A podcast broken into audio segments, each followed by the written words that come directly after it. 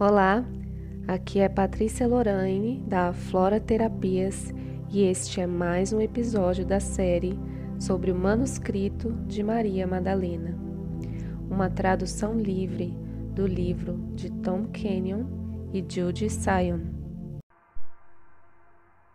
19. Permaneço no tempo, quase dois mil anos depois da crucificação de Yeshua, e eu ainda tremo ao pensar nele. Era muito estranho para mim ser ao mesmo tempo a iniciada e a mulher.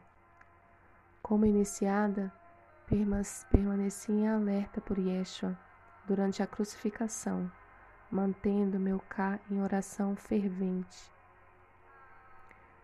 É, isso é dizer de outra forma que eu me mantive constante na minha intenção de estar ali enquanto ele ia até a sua morte.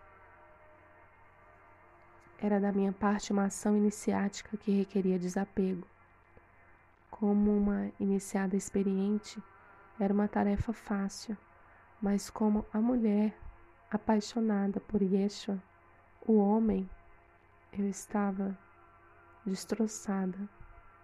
E assim eu permaneci no Gólgota oscilando entre o meu esforço como uma iniciada e meu pesar como mulher apaixonada, cujo amado estava sofrendo.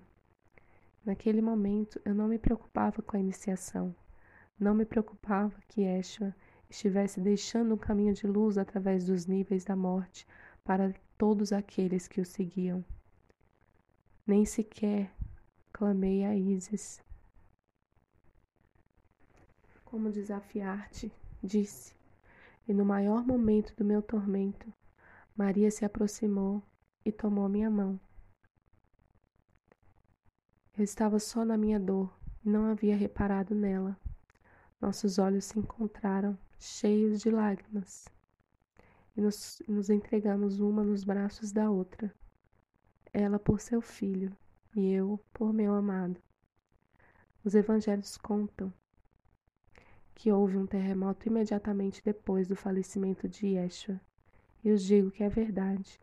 Foi como se toda a natureza entrasse na tribulação, e a terra tremeu com angústia e raiva de que tal mestre, que tal ser pudesse sofrer nas mãos de seus companheiros, os homens.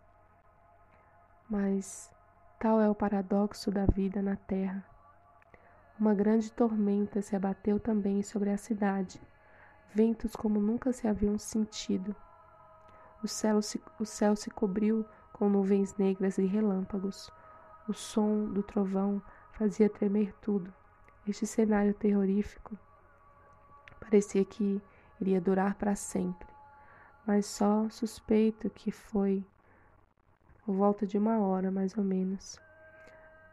No sepulcro Maria e eu lavamos o seu corpo de acordo com a tradição do ritual judeu. Nos envolvemos ele e fomos e saímos do sepulcro. Fizemos tudo em silêncio. O único som era o som das nossas lágrimas contidas. E parecia incomum que havia podido arrancar a Lázaro da morte mas que não havia podido ajudar a ele mesmo. Não compreendia o que ele estava fazendo. Mas depois da sua ressurreição, e o vendo no seu cá, radiante e formoso como nunca, eu entendi. Do ponto de vista iniciático, fazer-se no alto Deus Horus significa que ele ativou os mais altos potenciais de consciência dentro da forma humana mas tradicionalmente isso se fazia só para si mesmo. No entanto, Yeshua o havia feito em representação, representando a toda a humanidade. Mas eu digo que ele nada tem a ver com a religião, tem a ver com física e alquimia. Aos ensinamentos simples de Yeshua era que todos somos deuses Todos temos dentro de nós o poder para amar e para curar.